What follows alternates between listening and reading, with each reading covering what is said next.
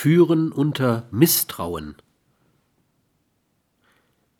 Es gibt Vorgesetzte, die zutiefst davon überzeugt sind, dass, wenn ihre Mitarbeiter und ihr Arbeitsergebnis nicht ständig kontrolliert werden, Bequemlichkeit und Ausschussproduktion einreißen würden.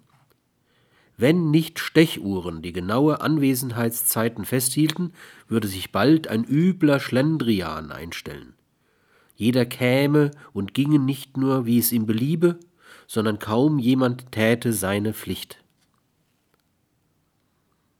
Eine sinnvolle und erfolgreiche Unternehmenskultur, mit der Hewlett Packard Company bis zum Beweis des Gegenteils davon ausgehen, dass den im Unternehmen Tätigen unbedingt so lange zu vertrauen ist, bis das Gegenteil ohne jede Form von Spionage unterstellt werden kann.